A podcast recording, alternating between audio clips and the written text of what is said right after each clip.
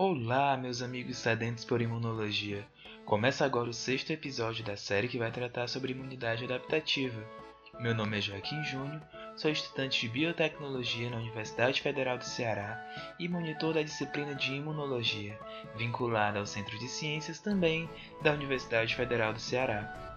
No episódio de hoje, vamos abordar algumas características gerais e básicas sobre os receptores imunológicos, com foco no TCR veremos sua estruturação e todo o caminho de transdução que se deve percorrer até chegar à sua ativação. É um episódio bem informativo e cheio de conhecimento. Então, se você quer conhecer um pouco mais sobre esse grande universo que é o nosso sistema imunológico, siga-me neste podcast e aproveite.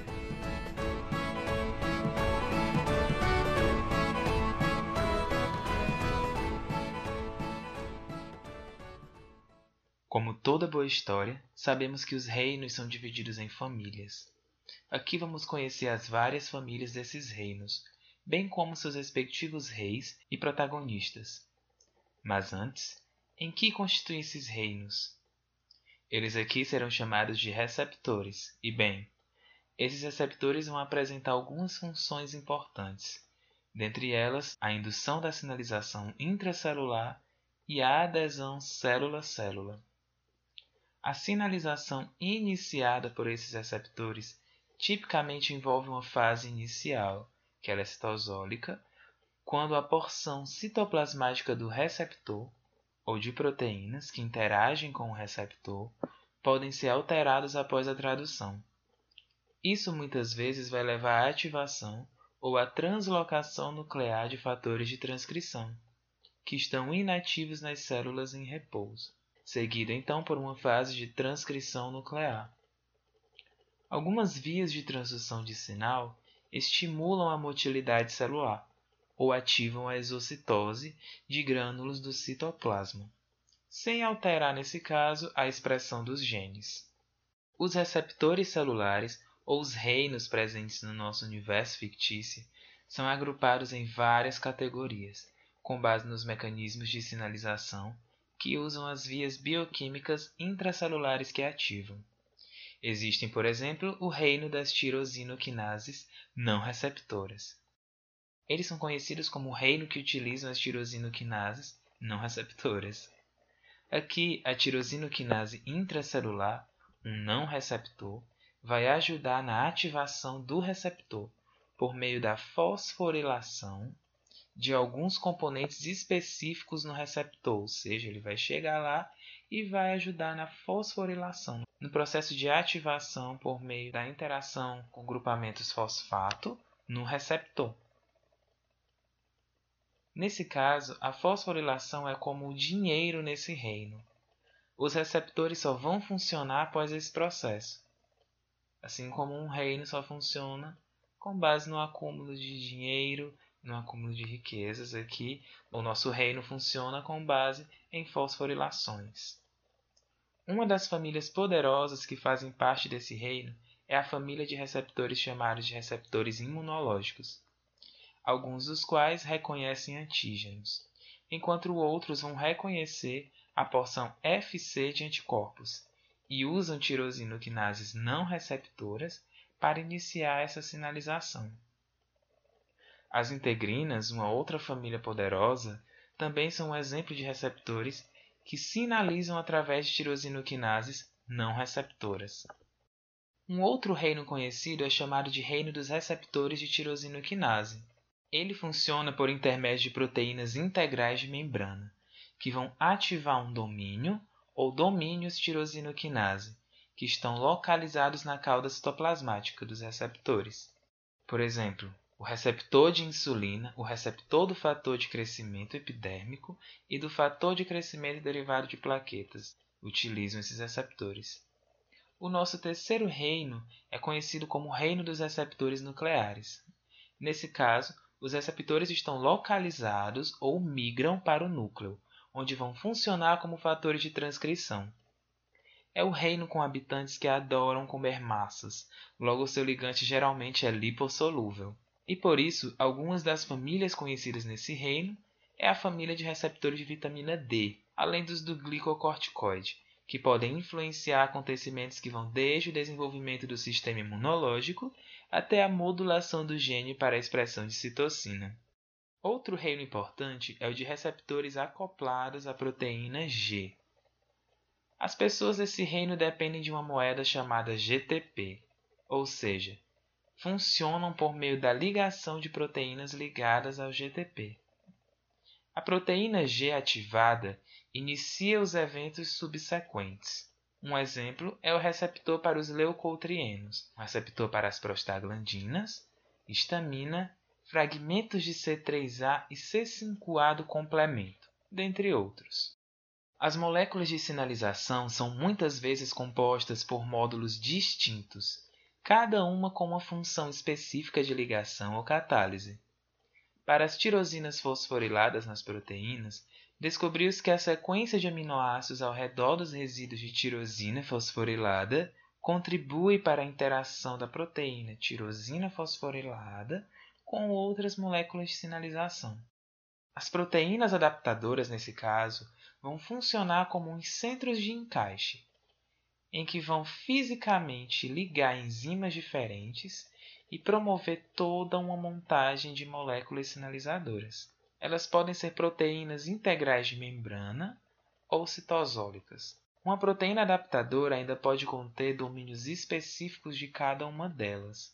Elas apresentam regiões específicas. Né? Essas regiões vão então mediar a interação proteína-proteína, como os domínios SH2 e os domínios SH3. Nesse tipo de evento, podemos observar como um fenômeno pode acabar influenciando na ocorrência de outro. Por exemplo, a transdução de sinal pode gerar um sinal inicial, na tirosina, por exemplo, a partir da sua fosforilação, que vai resultar em proteínas sendo trazidas para próximas umas das outras, para certos pontos, a partir do auxílio de proteínas adaptadoras. Isso vai resultar na ativação de enzimas específicas que vão influenciar na localização celular, na atividade de fatores de transcrição, na atividade até mesmo daquela célula. Como comentamos anteriormente, uma das famílias do reino das tirosinoquinases não receptores mais importantes é a família dos receptores imunológicos.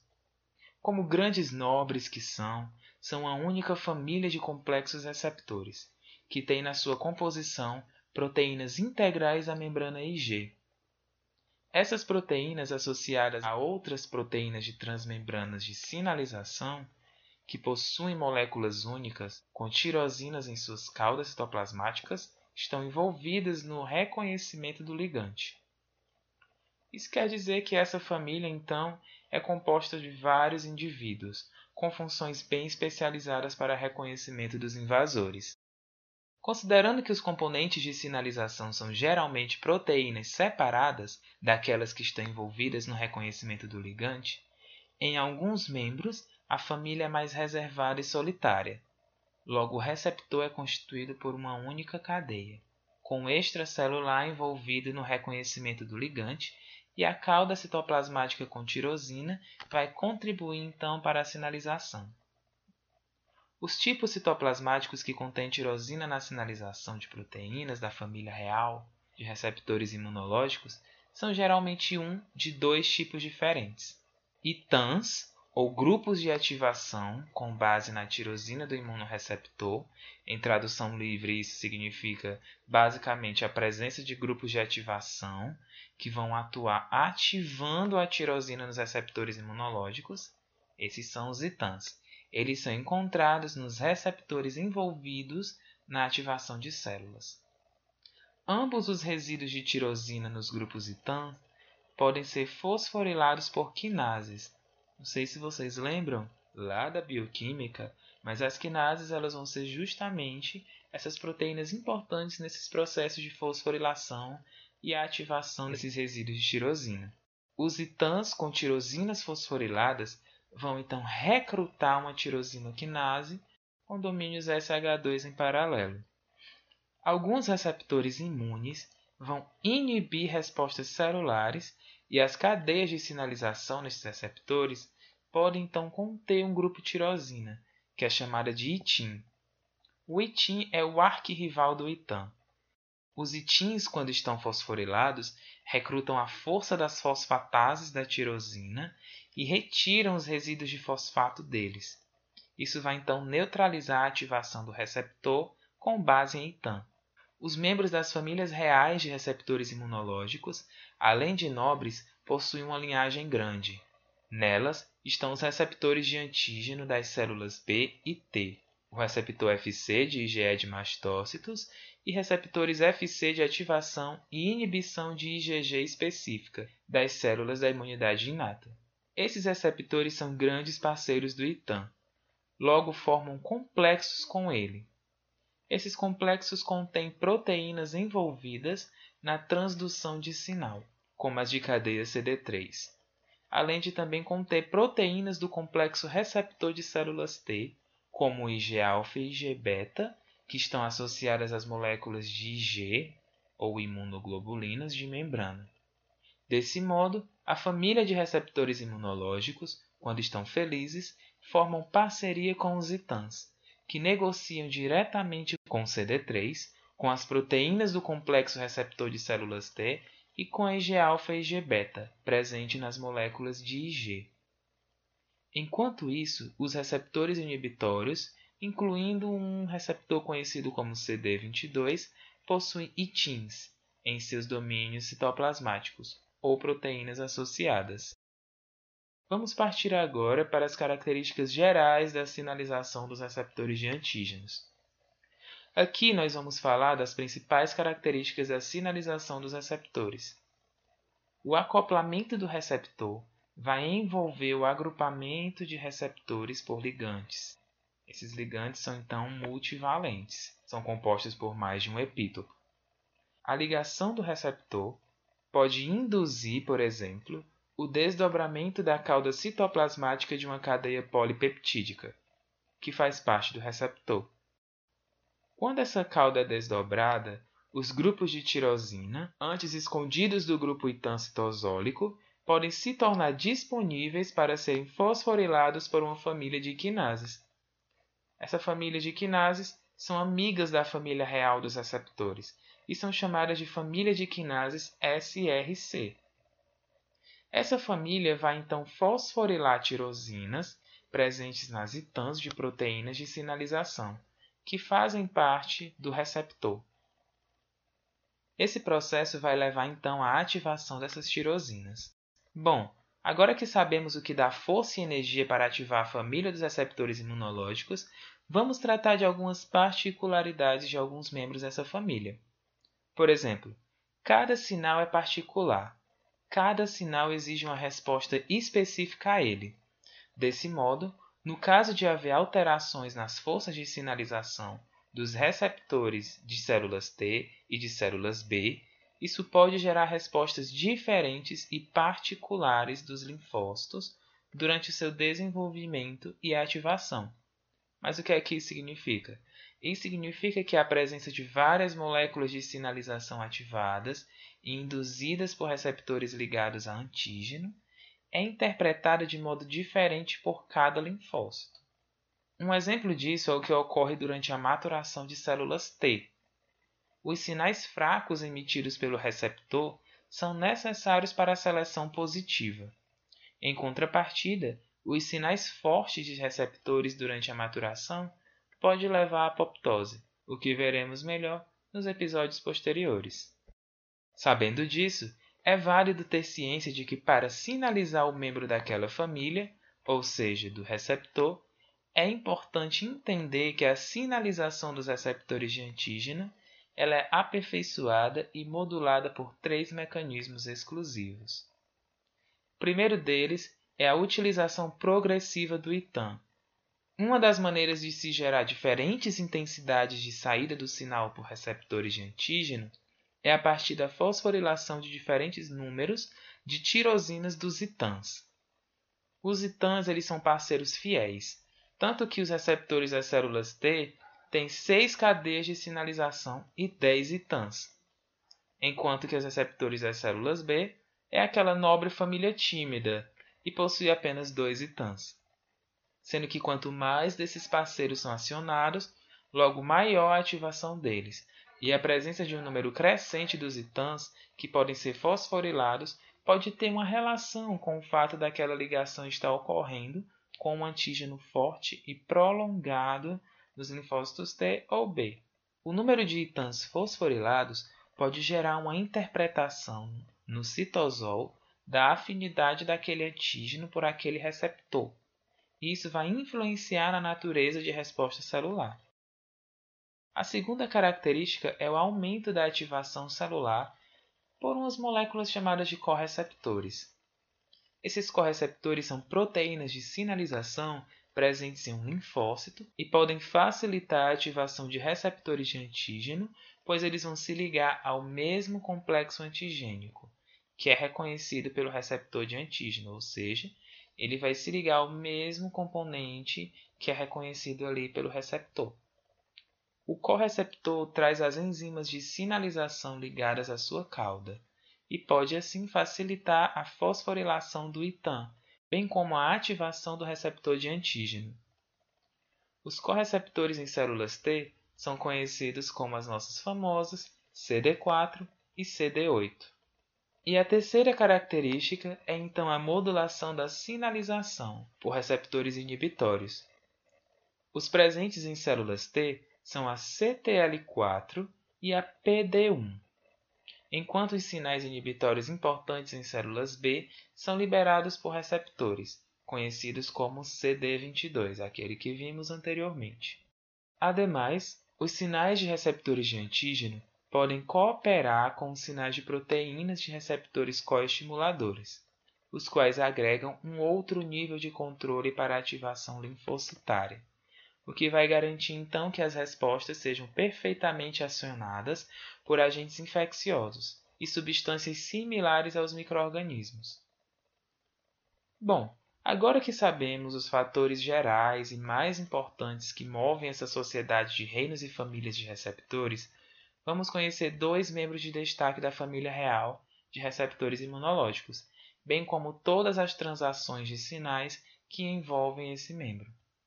Sem mais delongas, apresento a vocês o complexo receptor de células T, ou apenas TCR. Os receptores das células T, ou TCR, são formados por uma cadeia alfa e uma cadeia beta, com uma porção extracelular, ou seja, para fora da célula, estruturalmente parecida com a porção de ligação ao fragmento de antígeno de uma molécula de imunoglobulina. Ele é constituído por regiões variáveis e constantes de uma cadeia leve e uma região variável e constante de uma cadeia pesada. As regiões variáveis das cadeias de TCR alfa e beta contêm os trechos curtos de aminoácidos, e é neles onde se concentra a variabilidade entre esses diferentes TCRs. Dentro dessas porções, ainda há a presença das regiões hipervariáveis, ou determinantes da complementariedade, CDRs. Três CDRs para alfa e três regiões similares para beta em conjunto formam a parte do TCR que reconhece especificamente aquele complexo composto por peptídeo e MHC. Além da cadeia alfa e beta, ainda tem a atuação das proteínas CD3 e zeta. Elas estão associadas de forma não covalente a esse heterodímero TCR alfa e beta, para formar então todo o complexo TCR. Então esse complexo TCR é formado por cadeia alfa, cadeia beta, proteínas CD3 e zeta. Quando o TCR reconhece o antígeno, essas proteínas levam à transdução de sinais que vão resultar na ativação da célula T. As proteínas CD3 e cadeia zeta são idênticas em todas as TCRs, o que condiz com seu papel na sinalização e não no reconhecimento de antígenos. Agora que conhecemos nosso braço direito do rei, o TCR, você me pergunta: como ocorre a sinalização por TCR? Quando o TCR reconhece os complexos MHC, é possível haver então uma alteração na conformação da TCR, fazendo com que os ITANs da CD3 e zeta se tornem disponíveis para a fosforilação da tirosina. Por quem? Pelas quinases. os correceptores de CD4 ou CD8 facilitam muito o processo de ativação. Esses correceptores são chamados assim porque se ligam à molécula de MHC, logo reconhecem uma parte do mesmo ligante que interage com o TCR. Desse modo, o CD4 e o CD8 vão interagir com as moléculas MHC de classe 1 e 2, respectivamente, e logo uma interface estável é formada entre a célula T e a APC. Essa interface é conhecida então como sinapse imunológica. Isso quer dizer que as APCs carregam uma informação importante, que é a informação sobre o invasor, e os correceptores funcionariam então como testemunhas de confirmação daquela mensagem, ajudando a fortalecer o elo entre o braço direito do rei e os informantes. Além da atuação dos correceptores, ainda participa do processo de ativação as tirosinoquinases, com destaque especial aqui para uma chamada de ZAP70 e as lipidioquinase. Esse processo facilita o início do funcionamento das cascatas de ativação da TCR, que começa com a fosforilação das tirosinas dos ITANs. Vocês lembram da família das tirosinoquinases? Elas são parceiras dessas TCRs também. E uma das parceiras mais importantes entre todas elas é a que eu mencionei anteriormente, chamada de ZAP70. Quando essa ZAP70 é ativada, ela fosforila várias proteínas adaptadoras, que são capazes de se ligar às moléculas de sinalização. Um exemplo dessa molécula é a PLC-gama-1, ela é chave na ativação das células T e abre caminho para suas respostas funcionais. Bom, vamos partir agora para a compreensão da sinapse imunológica. Essa sinapse nada mais é que o momento em que o complexo TCR reconhece peptídeos de MHC nas APCs e induz várias proteínas da superfície das células T e moléculas sinalizadoras intracelulares, como a CD3 e a zeta, a serem rapidamente mobilizadas para o local de contato entre as células T e as APCs. Esse contato ainda é estabilizado por uma integrina, que vai estabilizar o contato. Desse modo, essa região de contato forma a sinapse imunológica. Ainda é válido ressaltar que essas sinapses podem desempenhar algumas funções durante e após a ativação das células T, tais como a formação de um contato estável entre as células T específicas a um antígeno e a um APC, o que exibe aquele antígeno.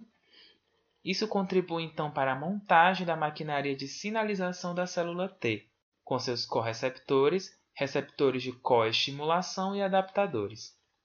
Uma segunda característica é que essa sinapse ainda pode garantir a entrega de grânulos secretores, contendo citocinas de uma célula T para as APCs, ou alvos, que estão em contato com a célula T. A entrega de grânulos como perforina e granzimas de células TCD8+ citotóxicas às suas células-alvo tem sido demonstrada na ocorrência da sinapse.